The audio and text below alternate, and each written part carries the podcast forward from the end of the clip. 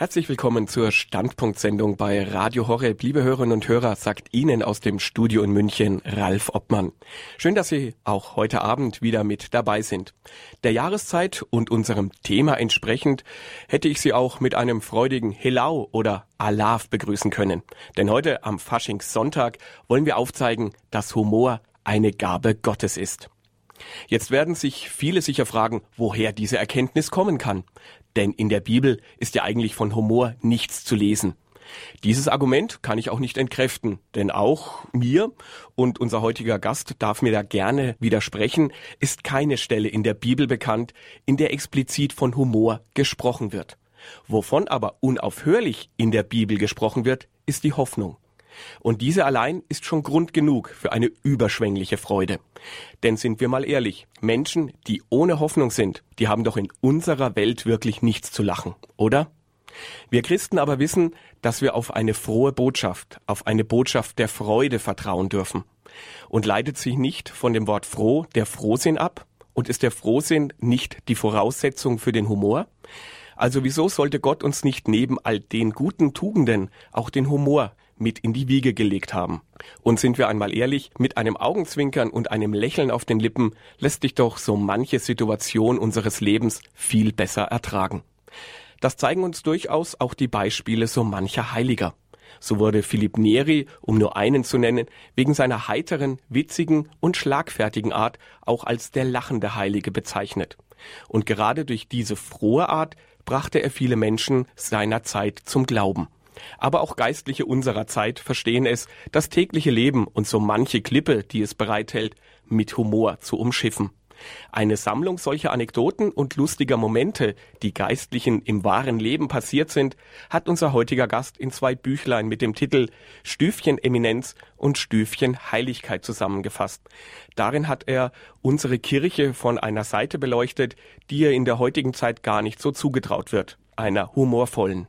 Mit ihm wollen wir heute über Humor als Gabe Gottes sprechen. Und dazu darf ich herzlich den Bischof von Würzburg, Dr. Friedhelm Hofmann, herzlich willkommen heißen. Grüß Gott. Grüß Gott, Herr Obmann. Herr Bischof Hofmann, für unser heutiges Thema sind Sie ja eigentlich doppelt prädestiniert. Sie haben einmal die eben schon erwähnten Anekdotensammlungen herausgebracht und Sie sind ein gebürtiger Jörner Jung. Da wird einem der Humor ja doch als Rheinländer doch schon in die Wiege gelegt. Erklären Sie uns doch einmal für alle, die nicht Rheinländer sind, was bedeutet für Sie und Ihre Landsleute eigentlich die derzeitige fünfte Jahreszeit? Sie haben recht, Herr Obmann. Im Frankenland, in dem ich mich sehr zu Hause weiß, hat man den Eindruck, dass mir die Gabe des Humors schon von Geburt an implantiert wurde. Wer in Köln geboren wurde und mit Kölnisch Wasser getauft wurde, der muss eigentlich einen Sinn für diesen Humor haben. Und in der Tat ist die Karnevalszeit, die hier im Frankenland als Faschingszeit bezeichnet wird, die fünfte Jahreszeit. Mein Vater war Schwabe. Und wenn in Köln die Karnevalszeit kam und wir angesteckt wurden von dem Virus Carnivalis, dann sagte mein Vater immer, ich verstehe euch nicht mehr. Für ihn war diese überbordende äußere Fröhlichkeit fremd. Er konnte auch lachen, er hatte Humor, aber das war eine mehr innerliche Seite, während in der Karnevalszeit sich dieser Humor bahnbricht und öffentlich wird. Und das hat meines Erachtens auch sehr gute Seiten, denn die Menschen, die fröhlich sind und lachen können, die auch über sich selbst lachen können, sind offen für andere. Es ist eine Grundhaltung, andere Menschen in diese Freude mit einzubeziehen. Und darum denke ich mir, dürfte diese fünfte Jahreszeit auf keinen Fall wegfallen. Hm. Und man könnte sich das Rheinland ohne Sie wahrscheinlich auch gar nicht vorstellen. Nein. In Ihrer Schulzeit waren Sie ja in einer katholischen Grundschule, Sie waren dann in einem erzbischöflichen Kollogium und haben dann auf einer staatlichen Schule Ihr Abitur gemacht. Haben Sie da irgendwelche Unterschiede gemerkt, wenn Faschings- oder bei Ihnen Karnevalszeit war, dass der Karneval in einer kirchlichen Einrichtung anders gefeiert worden ist wie in der staatlichen Einrichtung? Kann man man schon sagen. Ich war während meiner Gymnasialzeit im Collegium Marianum in Neuss, einer durchaus rheinischen Stadt, ebenfalls schon von den Römern geprägt.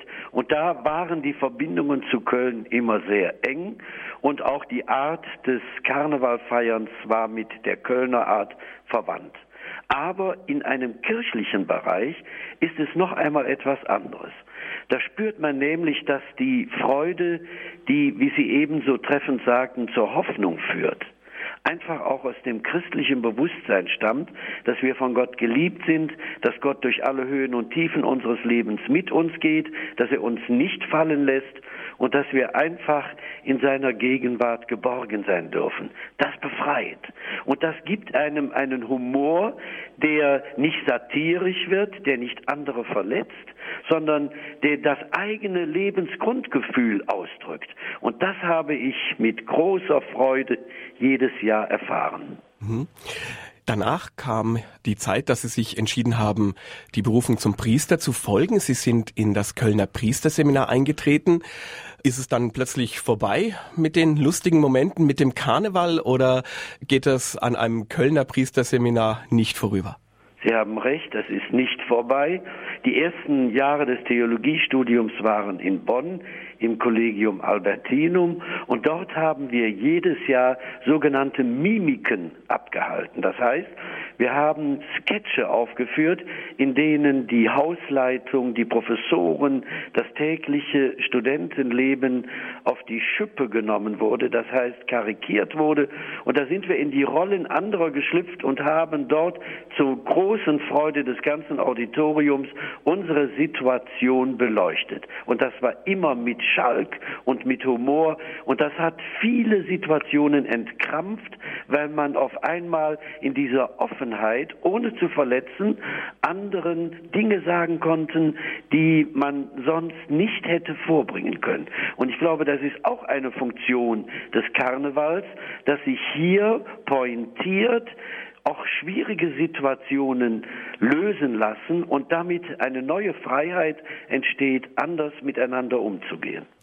Jetzt war ich ja ganz verblüfft, als ich gehört habe, dass der Kölner Karneval ja im Kölner Dom auch ja mit eingeläutet wird, dass es da einen Gottesdienst dafür gibt. Wie stark ist denn dann überhaupt das Domkapitel, zu dem Sie dann ja auch später gehörten, als Weihbischof und auch als Domvikar in Köln? Wie stark ist denn dort das ganze Domkapitel und die Bischöfe und Weihbischöfe in den Karneval integriert oder auch werden von ihm tangiert? Als ich noch in Köln Domvikar und Dompfarrer war, haben wir jedes Jahr eine eigene karnevalistische Domsitzung aus eigenen Kräften hervorgebracht. Da waren eben Domvikare, auch Domkapitulare beteiligt und es war immer eine überbordende Fröhlichkeit, sodass ich das unter der Hand in Köln herumgesprochen hatte. Auf der anderen Seite haben aber auch die Domkapitulare unmittelbare Kontakte zu einigen Karnevalsgesellschaften. Und da sind sie Regiments Busfahrer oder sonst irgendwie tätig. Und das schafft Querverbindungen in die Gesellschaft hinein, die man nicht einfach nur aus gottesdienstlichen Begegnungen finden könnte. Und ich glaube, dass diese Verbundenheit auch der Domkapitulare mit den Karnevalsvereinen in Köln eine ganz große Rolle spielt. Jetzt muss ich mich gleich auch mal outen als ein ehemaliges Schäfchen von Ihnen. Ich bin ja waschechter Würzburger und damals, als bekannt wurde, dass Sie Bischof von Würzburg werden, ging bei uns in der Stadt das Gerücht um, es käme ein Bischof, der selbst einmal in der Bütt gestanden haben soll. Jetzt sind die Franken ja auch ein faschingverrücktes Völkchen, aber das konnte sich da keiner so recht vorstellen. Ist da was dran an dem Gerücht, dass Sie wirklich mal in der Bütt gestanden waren? Ja, das ist wahr. Ich habe also nicht nur in den domeigenen Sitzungen in der Bütt gestanden und das sehr exzessiv, sondern ich bin auch sonst im Karneval nicht zurückhaltend gewesen, in die Bütt gegangen, habe den ein oder anderen Witz erzählt und das geschieht auch jetzt. Ich kann natürlich nicht von einer Karnevalsveranstaltung zur anderen gehen, das ist unmöglich, auch zeitlich gar nicht hinzunehmen. Aber ich gehe ja zu zwei Veranstaltungen in Würzburg zur närrischen Weinprobe und zum Veits Höchheimer Fasching. Und dort ist es durchaus auch üblich, dass ich am Schluss einen Witz zumindest erzähle, der also dann doch die Menschen erfreut und etwas von dieser karnevalistischen Tradition weiterführt.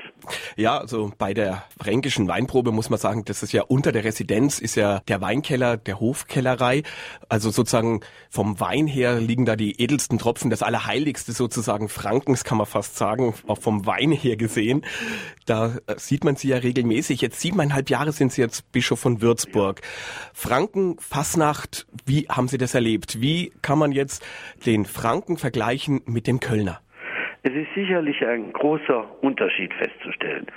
Der Kölner Frohsinn wird sozusagen nach außen getragen. Die Leute sind schon motiviert, ehe eine Veranstaltung losgeht. Man sagt, man steht in Köln schon auf den Tischen, ehe überhaupt Musik, karnevalistische Musik erklingt.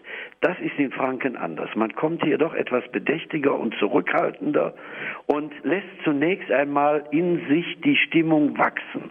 Aber was ich festgestellt habe, während in dem rheinischen Karneval die Musik dominiert, Lieder, Schunkeln, Singen, äh, ist im fränkischen Fastnacht das Wort bedeutender. Hier erlebe ich Büttenreden mit großem Niveau. Und ich denke, hier wird noch etwas von der Geisteskraft hör und sichtbar, die ich manchmal im rheinischen Karneval vermisse. Da wird manches doch sehr abgeflacht übergebracht und hier spürt man noch so eine ursprüngliche tiefe Kraft, die sich in das Wort hinein Bahn bricht. Und so mit der Verständigung, jetzt nach siebeneinhalb Jahren, ist so das Fränkisch, sind Sie dessen schon mächtig? Können Sie da schon alles verstehen? Äh, verstehen kann ich es wohl, sprechen kann ich es nicht. Aber ich habe auch schon einmal ganz deutlich gesagt, ich konnte in Köln nie vertragen, wenn sogenannte Immis, also Menschen aus anderen Gegenden versuchten, das Kölsche nachzumachen. Das war immer peinlich. Und ich habe hier unseren Leuten gesagt, da brauchen Sie keine Angst zu haben. Ich werde das Fränkische nicht verfälschen. Ich freue mich daran. Ich habe einen Sinn für diese Sprache und ich bin auch mit unterschiedlichsten Lexika beschenkt worden, um das Fränkische verstehen zu können. Und das mache ich auch mit Freude. Aber man kann eine solche Sprache nicht aufpfropfen. Man hört immer, wo man herkommt. Und ich denke, man soll seine Wurzeln nicht verleugnen, aber das Neue, das einem zuwächst, auch mit Freude annehmen. Also mal so ein kurzes Horbröble kriege ich mal jetzt nicht von Ihnen, oder? nein, nein, nein, nein. Das Einzige, was ich so kann, statt Aschaffenburg Ascheberg sagen. Oh. Aber so einzelne Dinge schleifen sich schon ein. Und Kölner haben mir auch gesagt, man würde mir schon in Köln an der Sprache anmerken, dass ich längere Zeit im Frankenland bin. Na, das ist doch auch schon mal was. Jetzt haben Sie ja zwei Anekdotenbüchlein rausgebracht. Ja. Überhaupt Anekdotenbüchlein, das ist ja ein herrlich fränkisches Wort. Also das kann der Frank ja richtig schön ausbrechen. Anekdotebüchle. Ja, genau. Stüfchen Eminenz und Stüfchen Heiligkeit heißen die. In denen haben Sie wahre und amüsante Begebenheiten aus dem Leben von Geistlichen zusammengefasst. Wie ist denn die Idee für so ein Buchprojekt entstanden? Ja, ich habe in Köln viele dieser kleinen Anekdoten gehört bei unterschiedlichsten Anlässen. Und diese kleinen Geschichten haben mir sehr, sehr viel Freude gemacht, aber ich weiß natürlich, dass sie nicht geschichtswürdig sind und insofern auch wieder der Vergessenheit anheimgegeben werden. Und daraufhin habe ich mir gesagt, wäre es nicht doch einmal möglich, statt einer großen Kirchengeschichtsschreibung einfach das Unbedeutende, das Kleine, aber das Anekdotenhafte, das geschieht und das das Menschliche in der Kirche deutlich macht, aufzugreifen und in einem solchen Büchlein festzuhalten.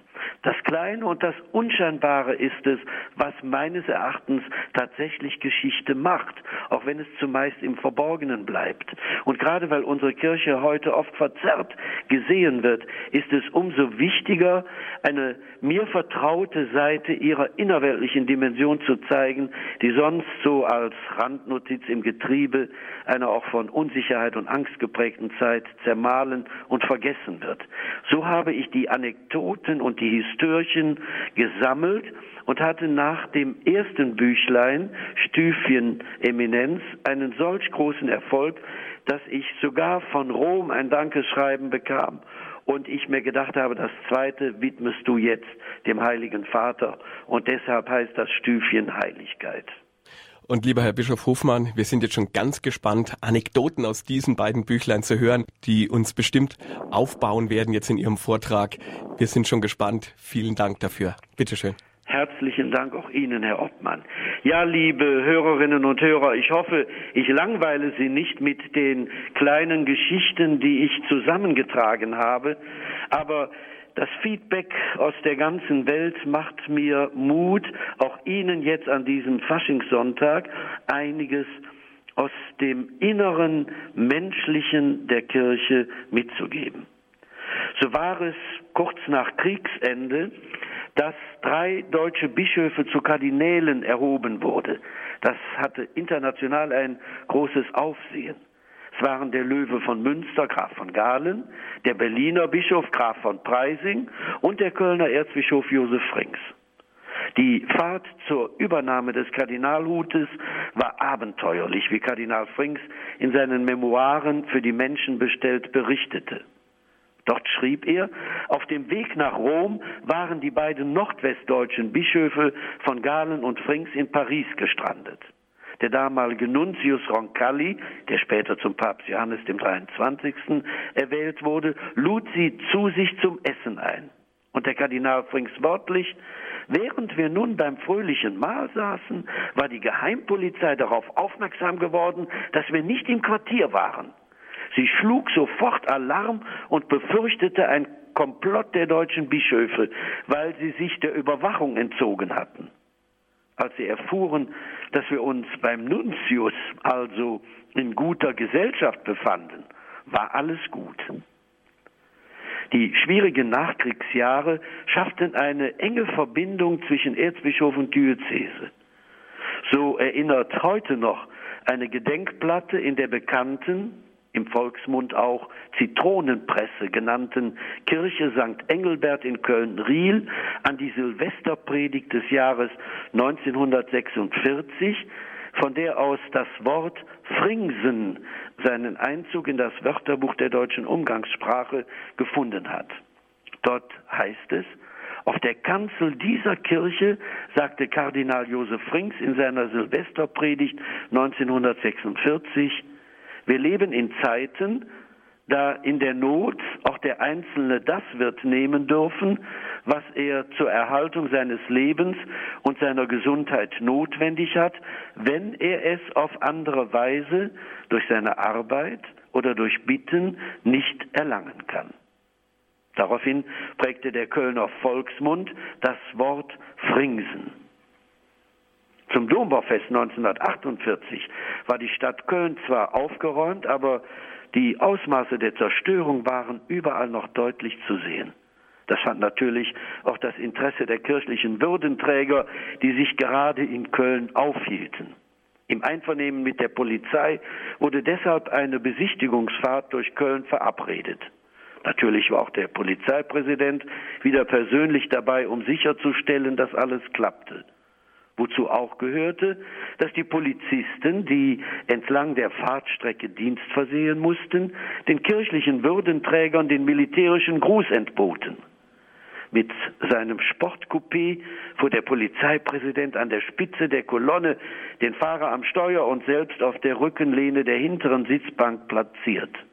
Wann immer er einen Beamten am Straßenrand sah, deutete er mit dem Zeigefinger der rechten Hand auf ihn zeigte dann nach hinten auf die ihm folgende Kolonne und tippte schließlich an seine rechte Schläfe, was nichts anderes bedeuten sollte, als dass die ihm folgenden Würdenträger zu grüßen seien. Die am Straßenrand stehenden Zuschauer, vor allem aber die Polizisten selbst, konnten die Gesten des Polizeipräsidenten nicht recht deuten und mussten folglich denken, er würde der hinter ihm fahrenden Prominenz einen Vogel zeigen. Polizeihauptkommissar Karl-Heinz Reiser, der damals mit am Straßenrand stand und einige Jahre unter Polizeipräsident Winkler Dienst versehen hat, konnte mit gutem Gewissen bezeugen, dass das ganz sicher nicht die Absicht seines Vorgesetzten gewesen war. Als die gröbsten Wiederaufbauarbeiten am Kölner Dom geleistet waren, wurde eine neue Kathedra für den beliebten Kardinal in Auftrag gegeben. Der Domermeister entwarf den Bischofsstuhl und ließ ihn aus hellem Kirschbaumholz anfertigen. Als Kardinal Frings zum ersten Mal auf ihm Platz nahm und seine Standfestigkeit und Funktionstüchtigkeit ausprobierte, flüsterte der neben ihm sitzende und als Kustos für die Gestaltung verantwortliche Prälat Hoster zu, der Stuhl wackelt, worauf der Domherr ebenso leise antwortete, das haben Throne so an sich, Eminenz. So wäre eine ganze Menge von Anekdoten aus dem Leben des Kardinal Frings zu berichten. Ich will noch eine hinzugeben, der Kardinal Frings liebte ja auch die liturgische Prachtentfaltung. Aber er hatte dennoch ein sehr menschliches, normales Verhältnis dazu. Am Hochfest der Erscheinung des Herrn, dem im Kölner Dom besonders festlich begangenen Dreikönigenfest, zog er feierlich mit der Kappa Magna, der großen roten Schleppe bekleidet, segnend aus dem Dom. Direkt hinter ihm ging schon der erwähnte Domkustos mit einer auffällig weit aufgeklappten Schatulle, um gleich nach dem Auszug das wertvolle Brustkreuz in Empfang zu nehmen, das die Kaiserin Maria Theresia dem Fürstabt von Korvey geschenkt hatte und das durch den preußischen König nach Köln gelangt war. Der Kardinal bemerkte diese überdeutliche Aufforderung, segnete noch einmal die wartenden Menschen, nahm dann das mit Smaragden und Brillanten geschmückte Brustkreuz ab und erklärte der staunenden Gemeinde, und nun, meine lieben Erzdiözesanen, jetzt wird der Christbaum geplündert. Kardinal Frings ging gerne zu Fuß durch seine Bischofsstadt. So mancher Kölner hatte dabei die Gelegenheit, mit ihm ein kurzes Wort zu wechseln. Einmal wurde der tief schwarz gekleidete Oberhirte von zwei Mädchen mit einem Knicks begrüßt. Guten Tag, Herr Kaplan. Erstaunt fragte der Erzbischof, woher wisst ihr denn, dass ich Kaplan bin? Wenn er Pastor wird, dann wird ihr dicker. So realistisch sind die Kinder aber auch unser Erzbischof Josef Höffner hatte Humor. Schon bald nach seiner Einführung als Erzbischof von Köln besuchte er die Pfarreien und in einem urkölschen Stadtteil erlebte er schnell die relative Verbundenheit der Kölner mit allem, was in der Stadt als Obrigkeit gilt. Eminenz fuhr vor der Kirche vor und verließ den Wagen. Zahlreiche Menschen hatten sich vor dem Gotteshaus versammelt. Applaus kam auf. Dann wurde es still, weil der Pastor zur Begrüßung sprechen wollte. Ein Kind kam ihm jedoch zuvor. Mama, da kütt der Kriminal. Das heißt, Mutter, da kommt der Kriminal. Die feinen Unterschiede der Gesellschaft waren dem Kind offenbar noch nicht so recht vertraut. Denn statt da kommt der Kardinal, sagte es der Kriminal. Die Leute hatten natürlich ihre Freude dabei. Am 19. Mai 1975 waren die beiden Weihbischöfe Klaus Dick und Josef Plöger geweiht worden. Und eine erstaunte Passantin fragte ihm vorübergehend, als sie den Dom geschmückt sah, was ist denn hier los? Und die fachkundige Antwort, hier sind gerade zwei neue Kardinäle eingeweiht worden. Die Kölner haben ein herzliches Verhältnis zu ihrem Dom, auch zum Domkapitel. Nach dem Krieg wurde dem Domkapitel in der von vielen Rotkehlchensiedlung genannten Domherrensiedlung eine neue Bleibe geschaffen und auch Weihbischof Frotz war dort zu Hause. Er sagte, eines Morgens, als meine Hausgemeinschaft zur heiligen Messe in meiner Hauskapelle versammelt war, stieg ein Einbrecher heimlich leise an der Rückseite des Hauses durch ein offenes Fenster, durchwühlte das Zimmer der Haushälterin und nahm ihr bestes Stück, einen Nerzpelz, mit. Die gute Hausfrau war, als sie den Verlust bemerkte, wie erstarrt. Sie klagte und weinte. Ich rief die Polizei. In wenigen Minuten war ein Beamter da, hörte sich die Geschichte ein und verschwand mit den Worten, nur Ruhe, ich bin gleich wieder da. Und er kam mit dem Pelz in der Hand. Er hatte auf einen Umschlagplatz in einer nicht weit vom Dom gelegenen Wirtschaft getippt und den Einbrecher beim Verkauf des Pelzes an der Theke erwischt. Das beraubte Fräulein Anna trocknete die Tränen und empörte sich noch einmal. Nee, Herr Wachtmeister, wie ist sowas Gemeines nur möglich? Der jedoch erwiderte gelassen, Beruhigen Sie sich, Fräulein. Sie wissen gar nicht, in was für einer Verbrechergegend Sie hier wohnen. Bei der Firmspendung in einer oberbergischen Gemeinde entbot der Weihbischof Klaus Dick einem Mädchen ritusgemäß den Friedensgruß. Der Friede sei mit dir. Worauf sie mit ihrer Rolle zwar im Prinzip, aber mit den Stichworten noch nicht ausreichend vertraut, aus vollem Herzen antwortete, und das ewige Licht leuchte ihnen. Bei einer anderen Firmung hatte der Pfarrer die Paten seltsamerweise aufgefordert, den Namen des Firmlings auf ein DIN A4 großes Stück Papier zu schreiben und dieses Blatt bei der Firmung mit der linken Hand hochzuheben. Der Bischof sollte auf diese Weise mit einem Blick den Namen des Firmlings erfassen und dann die Firmung spenden. Die Großmutter eines Jungen, die zu seiner Firmpatin bestimmt war, vergaß jedoch das Schild hochzuheben.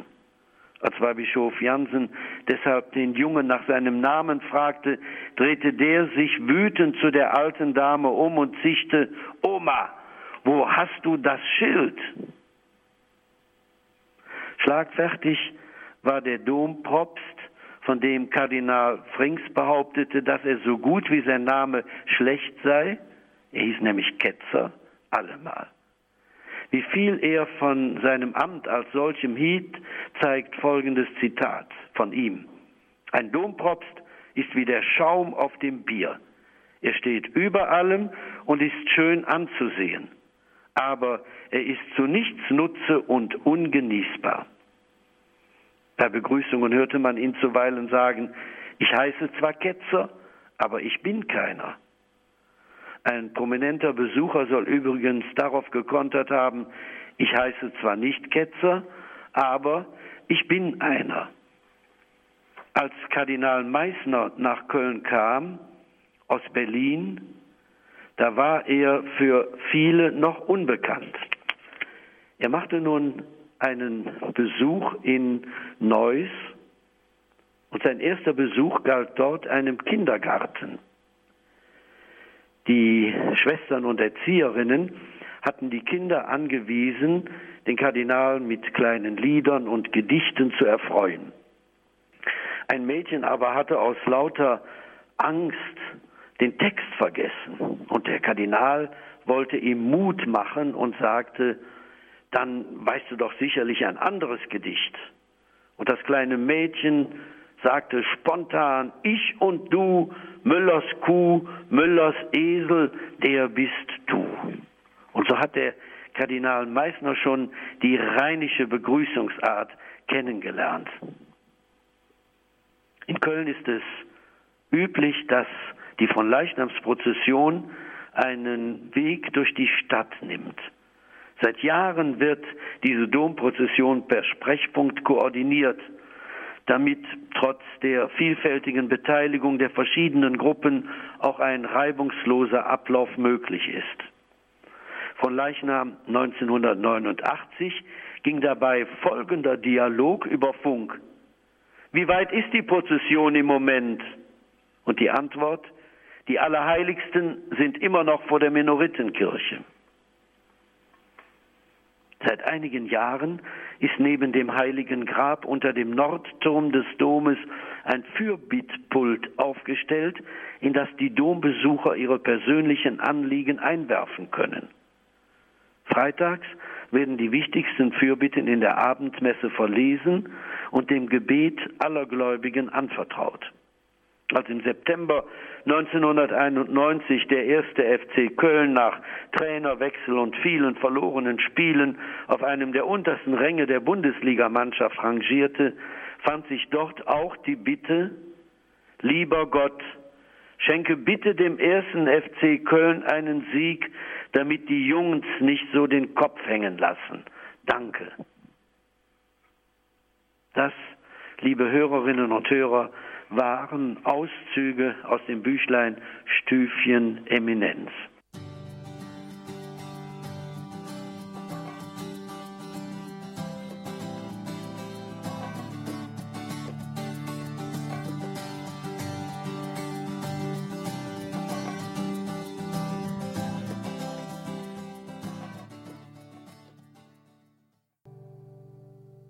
Sie haben Radio Horeb mit der Standpunktsendung eingeschaltet.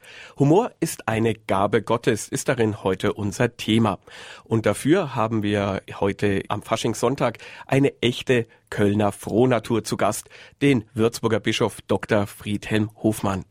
Er zeigt uns gerade anhand von Anekdoten, die er selbst in zwei kleinen Büchlein gesammelt hat, auf, wie viel Sinn für Humor der liebe Gott auch seinen höchsten Mitarbeitern hier auf Erden mitgegeben hat. Und wir freuen uns jetzt schon auf seine weiteren Ausführungen. Ja, liebe Hörerinnen und Hörer, der Humor ist ja nicht nur eine Angelegenheit der Rheinländer.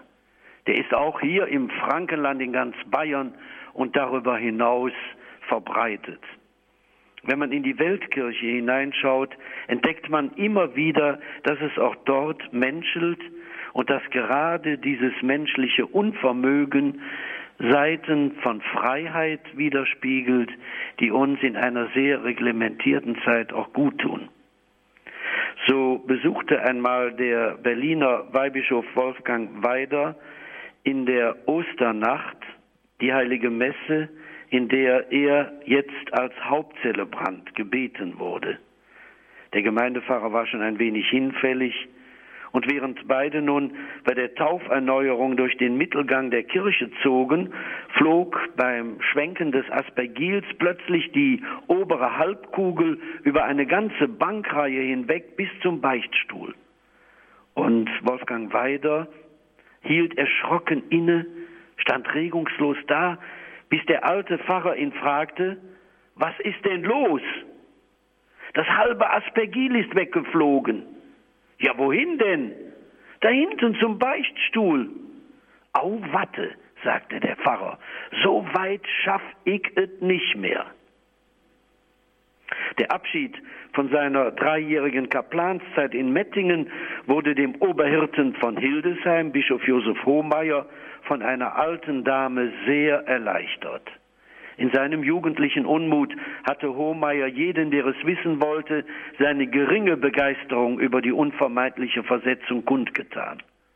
Am letzten Tag war er nach der heiligen Messe auf dem Weg in seine in einem Altersheim gelegene Wohnung, als ihm eine ältere Heimbewohnerin begegnete. Da sie ihm tief in die Augen sah, sprach er sie an und wiederholte seinen Unmut über die allzu frühe Versetzung. Die Reaktion der guten Dame, ach Herr Kaplan, für uns macht das nichts. Wir haben bisher immer noch einen besseren wiederbekommen. Jeder Kaplan träumt nun davon, Pastor zu werden. Dass aber auch dieses Amt seine Tücken hat, musste Weihbischof Thomas Maria Renz aus Rottenburg-Stuttgart bereits in jungen Jahren lernen. An einem Sonntagmorgen wollte ein befreundeter Pfarrer wie üblich die Gemeindemesse mit dem Kreuzzeichen beginnen, als er bemerkte, dass das Mikrofon entweder nicht eingeschaltet oder defekt war. Etwas verdutzt sagte er deutlich vernehmbar, mit dem Mikrofon stimmt etwas nicht. Prompte Antwort der Gemeinde und mit deinem Geiste. Auf dem bischöflichen Gymnasium für Jungen in Ostbevern in der Diözese Münster wurden Sextaner von ihrem Religionslehrer gefragt, was sie sich unter einem Bischof vorstellten. Und hier einige der schriftlichen Antworten. Der Bischof hat ein Verhältnis zu Gott. Er ist so etwas wie ein Heiliger. Der Bischof lernt die Leute an, an Gott zu glauben. Meistens firmt er. Er macht die Pasteure zu Oberhäuptern. Er segnet die Pasteure weit und breit. Er hält öfters Fernsehmessen in Farbe. Ein Bischof ist zum Beispiel auch geistlich, nur höher. Der Bischof ist etwas ganz Besonderes, deshalb läuft er auch immer mit dem Stab herum. Ernüchternd erlebte Weihbischof Josef Plöger bei seinem Firmbesuch in Langenfeld die Antwort einer Frau. Sie sagte, sie sei zwar evangelisch, aber katholisch verheiratet und auch ihre Kinder seien katholisch getauft. Aufgrund ihrer Herkunft sei sie nicht ganz sattelfest in der hierarchischen Struktur der Kirche. Als ihr Junge sie gefragt habe, was denn eigentlich ein Weihbischof sei, habe sie nichts anderes zu antworten gewusst als so etwas wie der Kaplan vom eigentlichen Bischof. Dass daran etwas nicht stimmen konnte, muss dem Kind spätestens beim feierlichen Einzug der Pontifikalmesse aufgefallen sein. Sein Kommentar, für einen Kaplan ist er aber arg fein gemacht. Ohne Pontifikalien sind Bischöfe nur schwer als solche zu erkennen. So wurde ein Bischof in Zivil auf einem Flughafen wie jeder andere der Leibesvisitation unterzogen. Als das Kontrollgerät anschlug, fragte der Sicherheitsbeamte Hosenträger? Nein, gab der Bischof zurück, Würdenträger. Der bayerische Humor ist sicherlich von Realismus geprägt, wie eine Begebenheit um den 1979 verstorbenen Weihbischof Josef Hiltel aus Regensburg belegt. Hiltel konnte erst ein paar Tage nach Beginn der zweiten Sitzungsperiode des Zweiten Vatikanischen Konzils nach Rom reisen, denn er musste im Bistum noch eine Firmung halten. Wie gewohnt rief er zu Beginn der Firmspendung die Firmlinge zu sich und versuchte, ihnen im zwanglosen Gespräch die Scheu zu nehmen.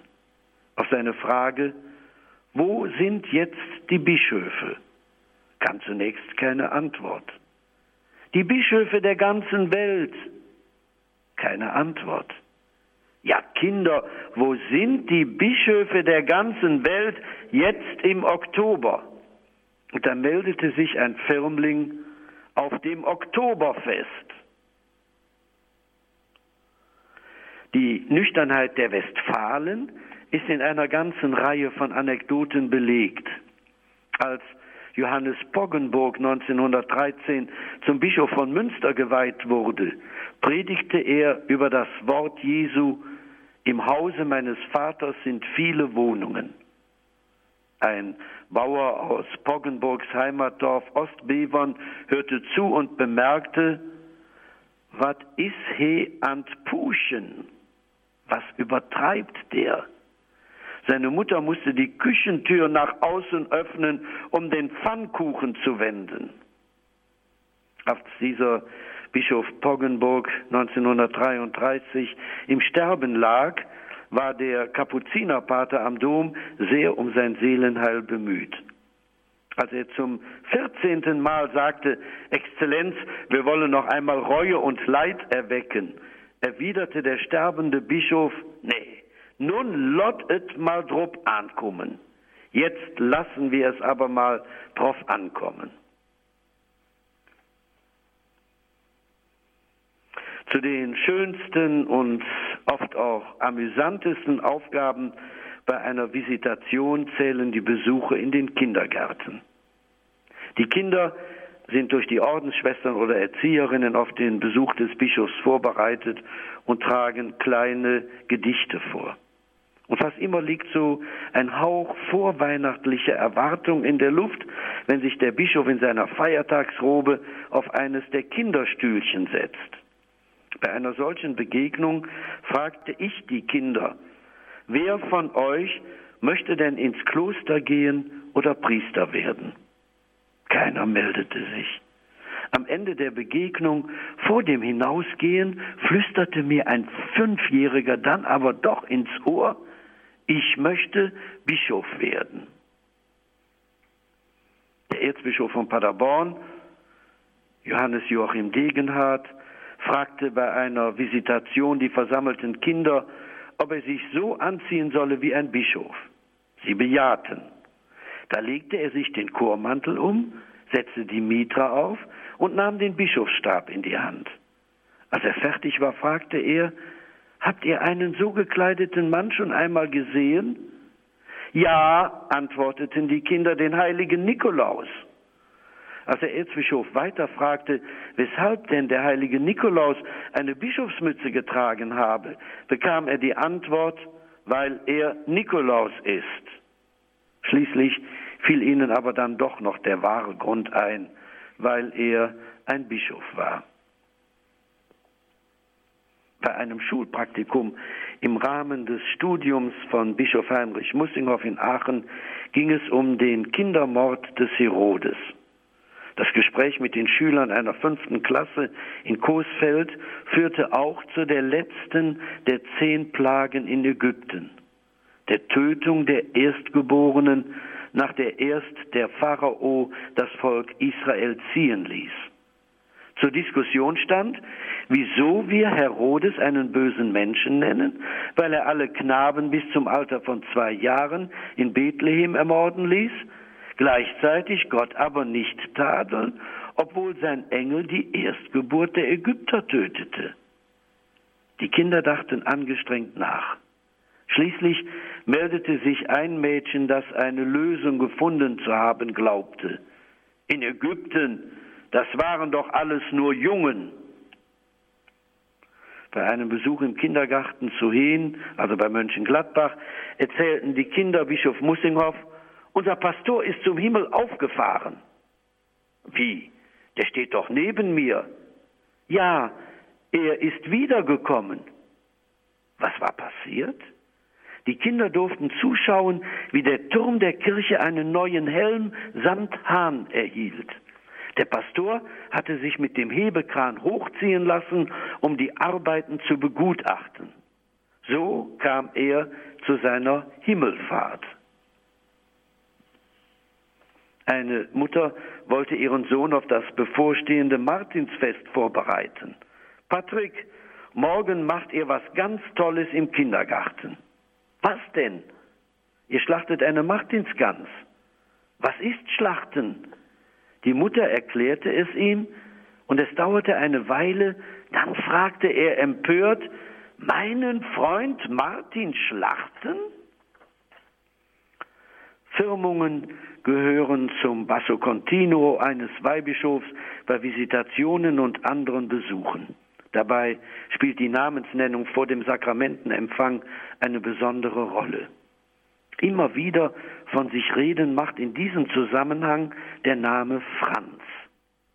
Dem emeritierten Weihbischof Paul Konsbruch aus Paderborn war ein 14-jähriger Junge aufgefallen, der gefasst und ruhig, jedoch innerlich bewegt, vor ihm auf der obersten Altarstufe kniete. Der Weihbischof bezeichnete ihm behutsam das Kreuz auf die Stirn und sprach dabei, Franz, sei besiegelt durch die Gabe Gottes, den Heiligen Geist. Der Junge antwortete mit einem kräftigen Amen. Der Weihbischof wünschte ihm den Frieden Gottes und fragte ihn dann so nebenbei, was weißt du denn von deinem Namenspatron, dem heiligen Franz? Erstaunt schaute der Junge den Weihbischof an. Dieser versuchte ein wenig nachzuhelfen. Hast du schon mal vom heiligen Franz von Assisi gehört? Oder von dem großen Missionar Franz Xavier? Da strahlte er den Weihbischof an, von denen nicht, aber von Franz Beckenbauer. Ähnliches erzählte auch der inzwischen verstorbene Münchner Weihbischof Franz Xaver Schwarzenböck. Als der Firmling die Frage nach seinem Namen laut mit Ich heiße Franz beantwortete, erwiderte der Bischof Ich auch. Was bist du für ein Franz? Franz Xaver, Franz von Assisi, Franz von Sales. Der Firmling war verunsichert und schwieg. Da machte der Weihbischof einen nächsten Versuch. Du hast doch auch einen Namenspatron. Wer ist das denn? Und auch da kam spontan die Antwort, der Franz Beckenbauer halt. Für ausländische Gemeinden gibt es zum Teil eigene Firmfeiern. Bei den Italienern scheint das Fotografieren besonders wichtig zu sein. Um allzu große Unruhe während des Gottesdienstes zu vermeiden, hatte eine Gemeinde einen Fotografen bestellt, der die Firmspendung mit der Kamera festhalten sollte.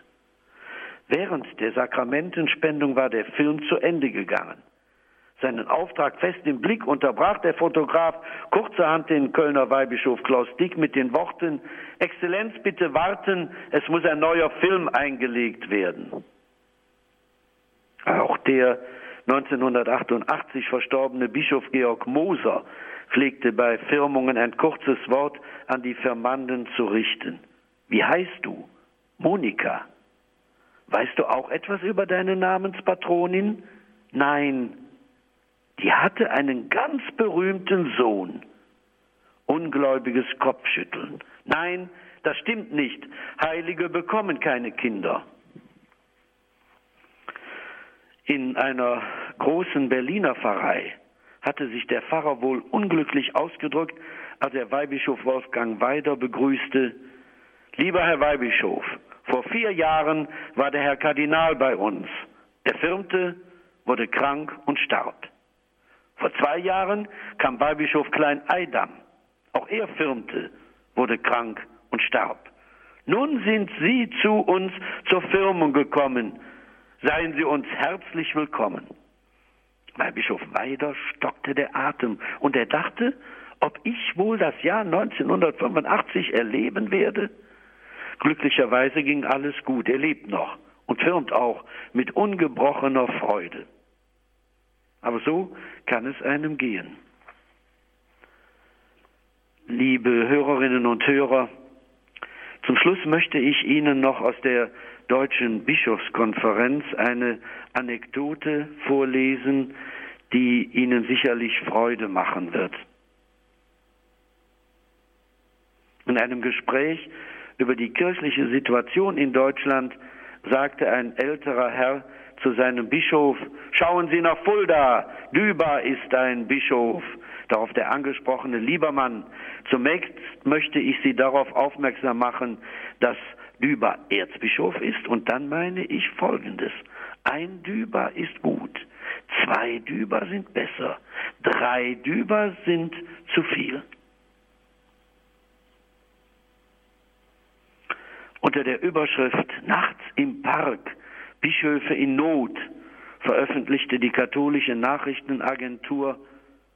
Vor nahezu unüberwindlichen Hindernissen standen die katholischen Bischöfe Franz Kamphaus und Josef Hohmeier am Montagabend bei der Herbstvollversammlung.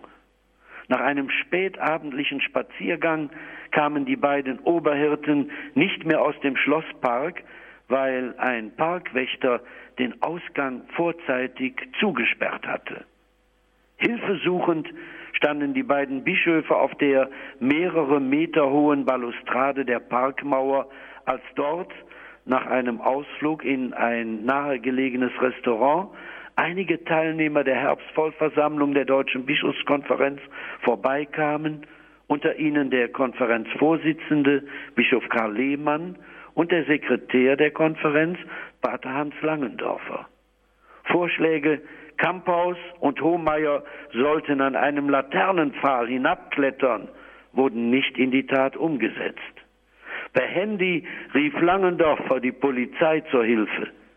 Die wusste von einem Nachtausgang, den die beiden eingeschlossenen Oberhirten dann auch fanden, bevor die Polizei am Ort des Geschehens eintraf.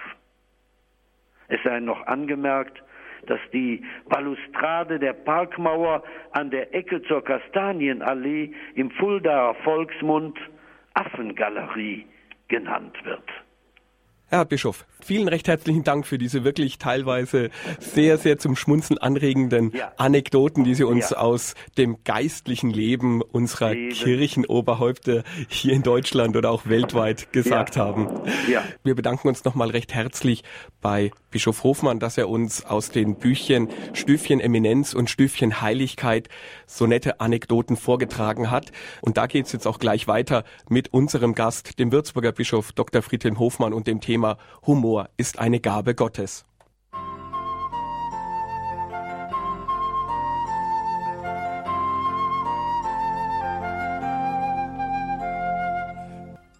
Herzlich willkommen zurück hier in der Standpunktsendung am Faschingssonntag bei Radio Horeb. Mein Name ist Ralf Obmann und unser Thema heute ist Humor ist eine Gabe Gottes.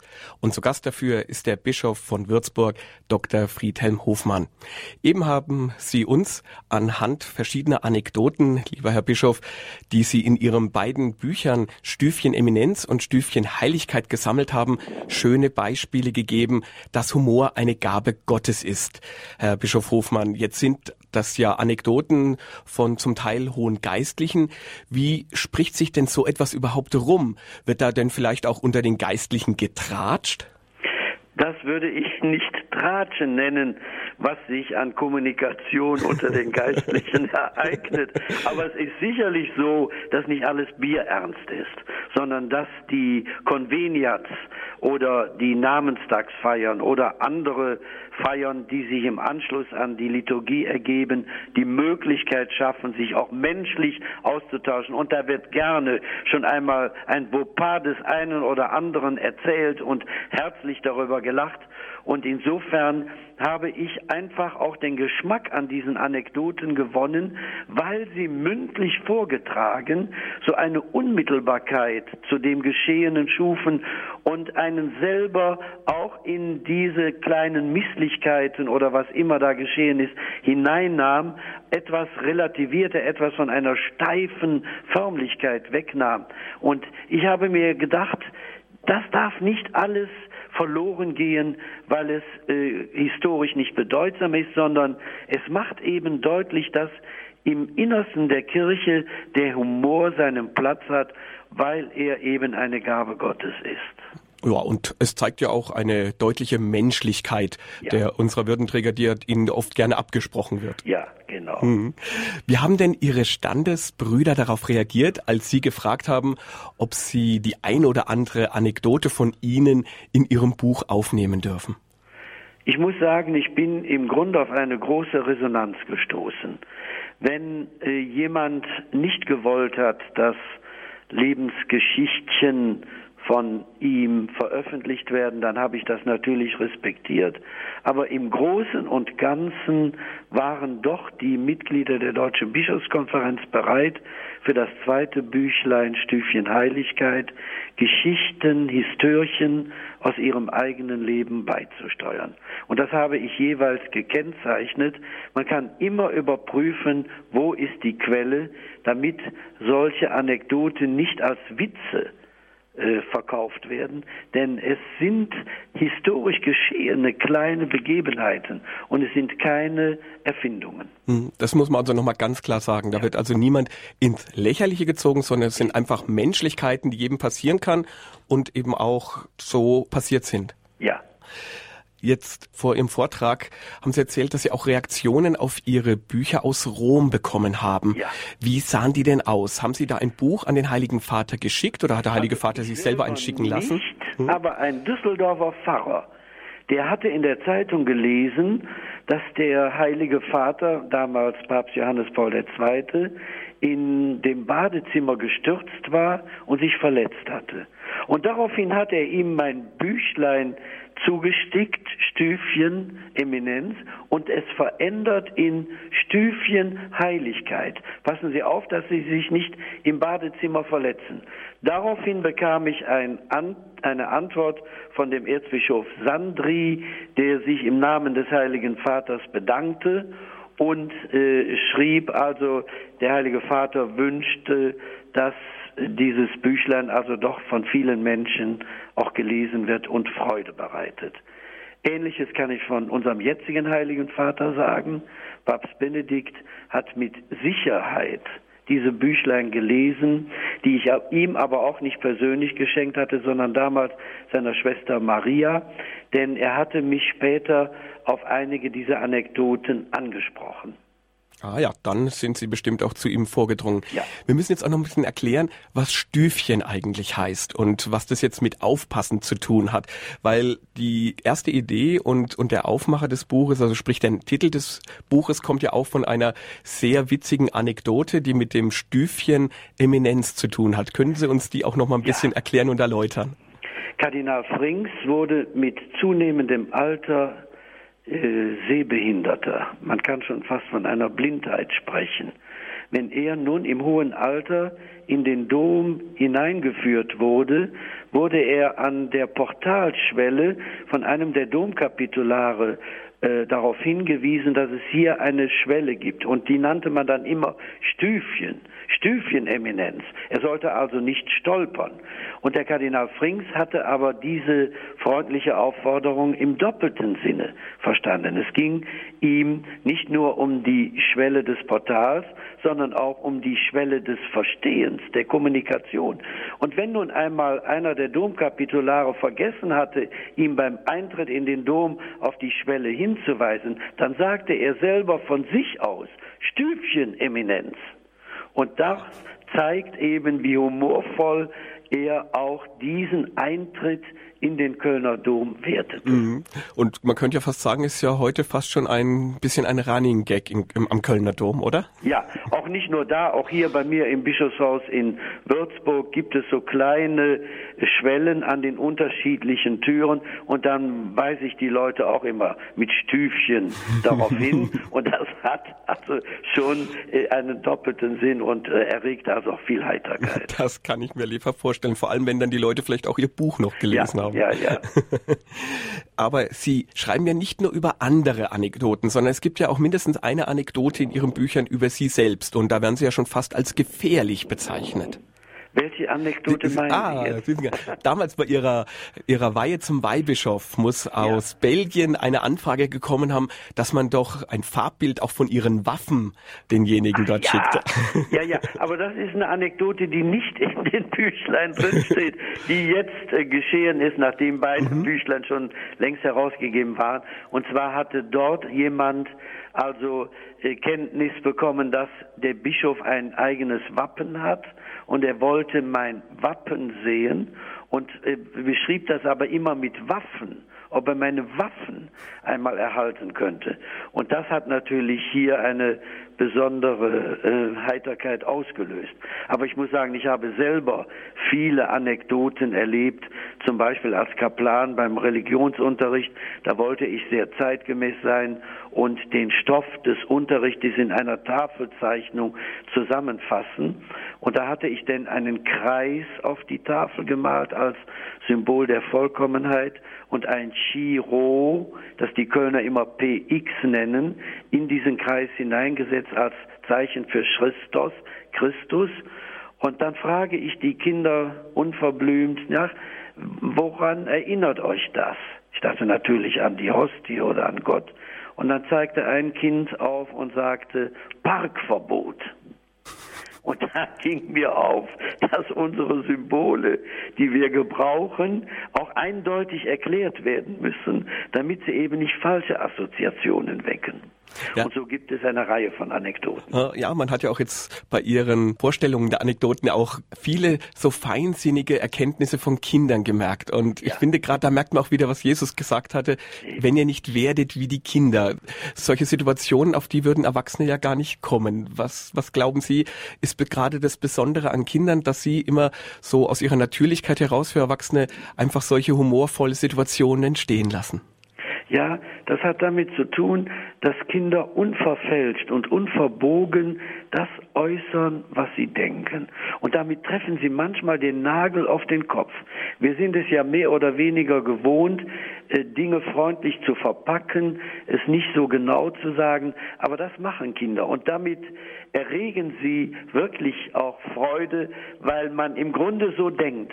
Und ich bin überzeugt, da wo Witze erzählt werden, wo Anekdoten die Runde machen, da ist auch so etwas von einem kindlichen Gemüt vorhanden, eine innere Offenheit, die auch verletzbar ist, aber die den anderen so in seiner Eigenständigkeit bejaht und doch in eine Beziehung hinein annimmt.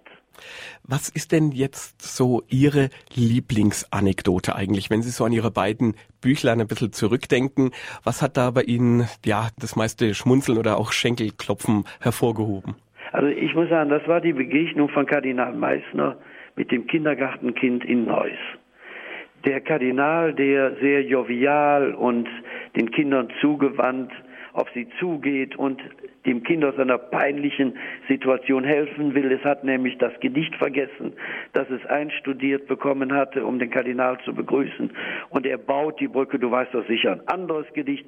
Also er befreit das Kind aus einem inneren Zwang und das Kind ganz spontan kommt dann eben mit dem Satz, ich und du, Müllers Kuh, Müllers Esel, der bist du. Alles lacht laut auf, aber im Grunde ist hier eine Situation entstanden, in der auch der Kardinal die Bedeutung seines Besuches im Kindergarten auf eine menschliche Ebene hinabzog und sagt, du bist eigentlich doch gar nicht so wichtig. Nicht? Es geht hier um die Gemeinschaft, um auch die Botschaft, die Kinder eben ein Stück weit für die Gegenwart Gottes aufzuschließen. Und der Bischof als solcher tritt ganz klar zurück. Mhm. Ist Ihnen vielleicht bekannt, ob es da vielleicht ein Foto davon gibt, wie das Gesicht war von Kardinal Nein, Meissner? Ich weiß es leider nicht, aber er selber erzählt das mit Freude. Und daran sieht man ja auch, dass er die Komik dieser Situation einzuordnen weiß. Und es, es ist für alle ein Stück weit befreiend. Und ich muss sagen, wenn ich oft in äh, Pfarreien komme, in denen ich auch feierlich begrüßt werde, bringe ich das selber gerne an, um den Menschen zu zeigen, es geht hier nicht um die Person des Bischofs Hofmann, sondern es geht um die Gegenwart Christi, für die wir einstehen. Wir sind nur Sprachrohr, wir sind nur Mund und Hand, aber wir sind nicht die, um die es dort bei solchen Feierlichkeiten geht. Eins passt da ja auch sehr gut, was Sie da eben gerade erzählt haben, was auch so dem Menschen und dem Geistlichen zeigt, er ist nicht der Mittelpunkt. Das war, wo in dem Altersheim der Kaplan gesagt ja. hat, er wird versetzt und ja. auch wir haben bisher immer einen besseren bekommen. Ja. Das sollte eigentlich ja Trost sein und dann kommen da so richtig schöne Worte, die einen so richtig auf, mal das wieder erden. Das hat der Bischof Hohmeier immer sehr gerne erzählt. Mhm. Es ist ihm so passiert. Und da sieht man auch, auch alte Menschen, die vielleicht nicht mehr unter einem gesellschaftlichen Druck stehen, sondern das so unverblümt sagen können, bringen manchmal in der Kürze etwas Wesentliches zum Ausdruck. Und der andere ist vielleicht erstmal betroffen, aber kann dann sich auch durch diesen feinen Humor dann wieder geerdet fühlen. So.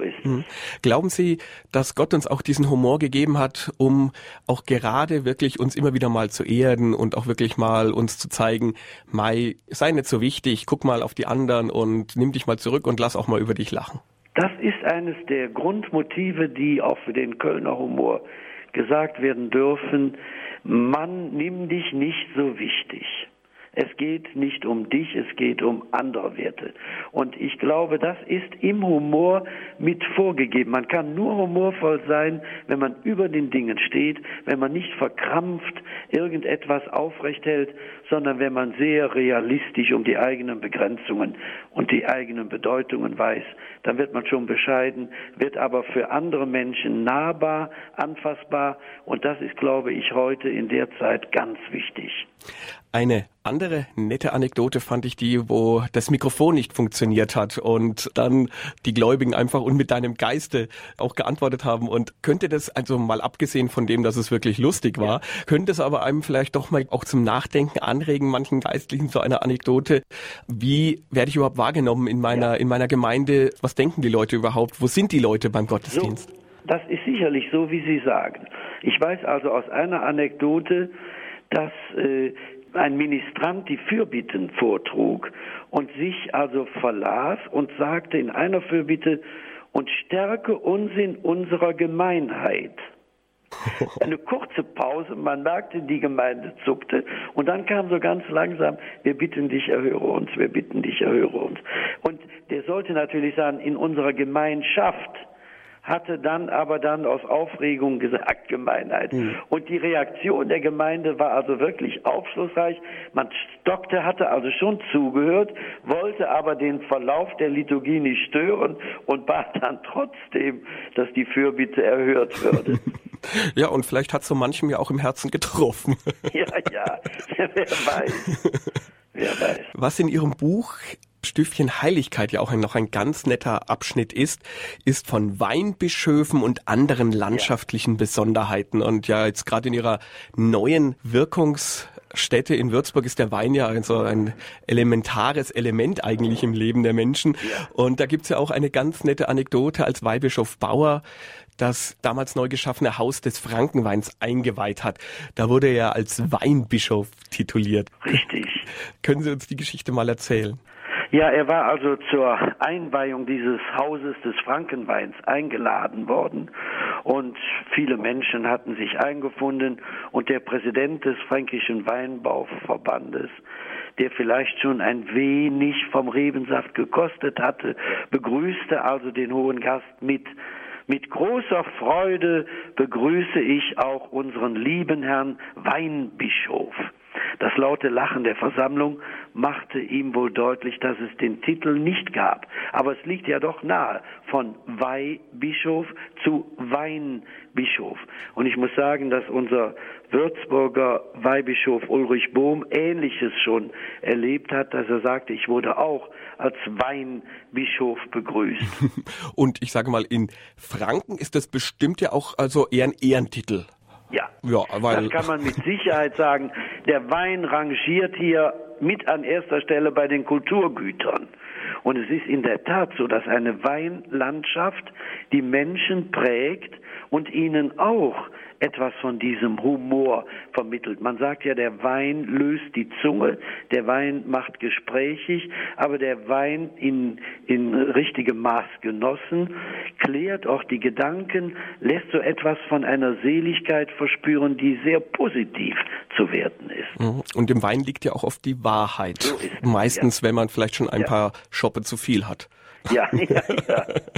da kommt dann oft die Wahrheit raus. Aber sagen wir mal so, Wein hat ja auch äh, eine ganz elementare Bedeutung im Gottesdienst, in der Liturgie. Von daher finde ich diese Kombination Weinbischof und Weihbischof und der Wein als elementares Zeichen eigentlich der Wandlung vom Blut Christi ja auch eine sehr schöne Verbindung. Ja, das kann man wohl sagen. Nicht der Priester spricht ja oft in der Liturgie in persona Christi, er vertritt Christus.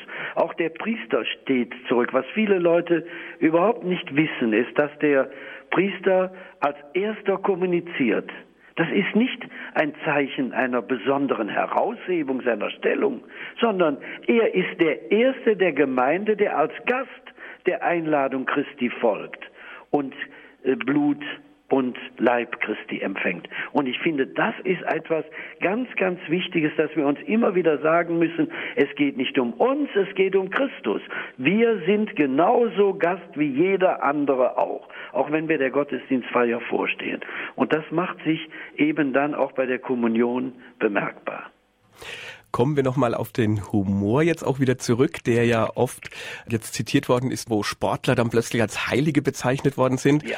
Jetzt ist ja gerade Köln äh, nicht nur Karnevalsverrückt, sondern auch FC verrückt. Das ja. ist ja also die Jollen ohne den FC, das geht ja ja nicht. Und wie lebt der Kölner eigentlich seine Sportidole? Gibt es da auch irgendwo auch mal so Anekdoten, jetzt beim Kölner Dom, dass da ja so Opfer dafür dargebracht worden sind, so in Anführungszeichen. Ja, ich hatte ja eine Anekdote erzählt mit dem mhm. ausgelegten Fürbittbuch. Richtig, genau. Da haben die Leute schon reagiert. Aber es gibt tatsächlich auch sportbegeisterte Priester Domherren, jetzt der in den Kardinalsstand erhebende Erzbischof Wölki, der ja nun ein, ein großer Freund vom Kölner FC ist.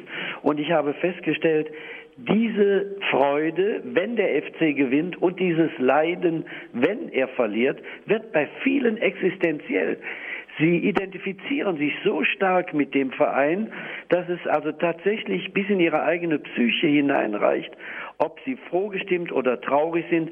Und was mir bei den Kölnern gut gefällt, das ist, dass die eben auch zu einem Verein halten, wenn es ihm gar nicht gut geht. Und dass sie den nicht einfach fallen lassen oder die Spieler einfach ins Leere laufen lassen, sondern die leiden mit und damit schaffen sie auch eine Basis, um neue Emotionen zu wecken, die auch vielleicht zum Erfolg führen können.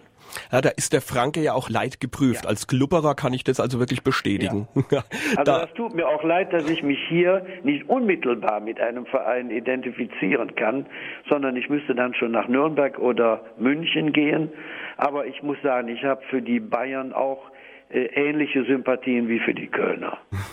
Na, aber wir haben ja gute Basketballer in Würzburg. Ja, die, das ist hervorragend. Genau, ja. die zeigen aber jetzt. Aber gerade der Fußball ist so ein bisschen schwach. Ja, der dümpelt doch ein bisschen vor sich ja. hin, das stimmt. Ja, ja, ja. mit maximal Bayernliga, da ist nicht viel los, das stimmt. Mhm. Herr Bischof Hofmann. Also meine Lieblingsanekdote ist ja die, die Sie auch mit als letztes genannt haben, die Bischöfe in Fulda auf der ja. Mauer. Jetzt nur mal meine Frage, wie hätten Sie reagiert, wenn Sie jetzt in Fulda am besagter Mauer vorbeigelaufen wären und hätten da hochgeschaut und da wären die beiden in ihrer misslichen Lage gestanden? Was wäre Ihre erste wirkliche ehrliche Reaktion gewesen? Also ich hätte mich amüsiert. Ich muss sagen, ich hätte eine gewisse Schadenfreude gehabt und hätte gedacht, du liebe Zeit, was müsst ihr auch dann noch so spät durch den Park laufen, wenn die Tore schon verschlossen sind, aber die waren ja wohl früher geschlossen worden als ursprünglich bewusst. Und dann hätte ich versucht, also realistisch eine Möglichkeit zu schaffen, von der Mauer wieder runterzukommen. Also ähnlich wie mit dem Hinweis am Laternenpfahl runterzuklettern oder aber eben selber äh, Hilfe holen. Das wären meine Gedanken. Aber ehrlich, ich kann mir das jetzt gerade gar nicht so vorstellen, dass die beiden ehrwürdigen Herren da wirklich am Laternenpfahl runtergerutscht werden. Warum also. nicht? Also ich denke, da, da geht es auch menschlicher zu, als man vielleicht erwartet.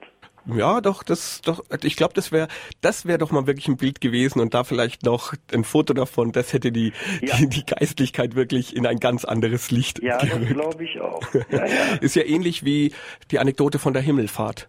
Ja, mit da, dem Pfarrer. Mit dem Pfarrer, das ging ja ungefähr in die gleiche Richtung. Aber da merkt, genau. da merkt man auch mal wieder, wie solche Sachen, die eigentlich belanglos sind, wie die wirklich schön in eine, in eine, auch gerade dann wieder von Kindern, in eine schöne Geschichte gepackt werden ja. können. Richtig. Ja. Herr Bischof Hofmann, wir kommen zum Ende unserer Sendezeit. Ich darf mich vielmals bei Ihnen bedanken, dass Sie uns so schöne Beispiele aus Ihren beiden Anekdotenbüchern Stüffchen Eminenz und Stüffchen Heiligkeit aufgezeigt haben und dabei auch gelehrt haben, dass Humor eine Gabe Gottes ist. Ihnen selbst wünsche ich noch viele frohe Momente im diesjährigen Fasching und alles Gute und Gottes Segen. Danke, dass Sie heute unser und Gast waren. Ich danke Ihnen, Herr Obmann, dass ich Gast sein durfte und ich hoffe, dass die Hörerinnen und Hörer sich auch ein bisschen an diesen Anekdoten erfreuen und wissen, sie selber haben sicherlich eigene Erlebnisse ähnlicher Art, die man ruhig im Bekanntenkreis weitererzählen könnte, um ein bisschen Frohsinn zu stiften. Vielen Dank. Liebe Hörer, die beiden erwähnten Anekdotensammlungen von Bischof Friedhelm Hofmann, Stüfchen Eminenz und Stüfchen Heiligkeit sind leider nur noch antiquarisch erhältlich, aber sie werden auch im Internet gebraucht und schon gelesen angeboten. Aber von dieser Sendung können Sie sich auf jeden Fall kostenlos einen CD-Mitschnitt bestellen bei unserem CD-Dienst, wofür wir uns natürlich über eine Spende freuen würden. Die Telefonnummer unseres CD-Dienstes ist die 08323 9675120. Ich wiederhole nochmal 08323 9675120. Und ab morgen Abend steht die Sendung auch als Podcast auf unserer Homepage horeb.org für Sie zum nochmal anhören oder auch herunterladen bereit. Nächste Woche im Standpunkt gehen wir dann der Frage nach christliche Verantwortung und Profitorientierung in Unternehmen. Geht beides zusammen? Zu Gast ist dann der Münchner Wirtschaftsanwalt Dr. Joachim Feldges. Jetzt im Programm sind Sie alle noch eingeladen, in ein paar Minuten mit Pfarrer Stefan Weber aus Weiterdingen die komplett das Nachtgebet der Kirche mitzubeten. Zuvor darf ich Sie aber, Herr Bischof Hofmann, bitten, uns allen noch einen Segen zu spenden. Ja, das tue ich gerne. Am Segen Gottes ist alles gelegen. Der Herr sei mit euch. Und mit deinem Geiste. Der Name des Herrn sei gepriesen. Von nun an bis in Ewigkeit. Unsere Hilfe ist im Namen des Herrn. Der Himmel und Erde erschaffen hat. Es segne euch und alle euch Anvertrauten, der allmächtige Gott, der Vater und der Sohn und der Heilige Geist. Amen. Amen. Gelobt sei Jesus Christus. In, in Ewigkeit. Ewigkeit. Amen. Vielen Dank, Herr Bischof Hoffmann. Liebe Hörer, Ihnen noch einen gesegneten Abend und eine gute Woche. Aus dem Studio in München verabschiedet sich Ihr Ralf Obmann.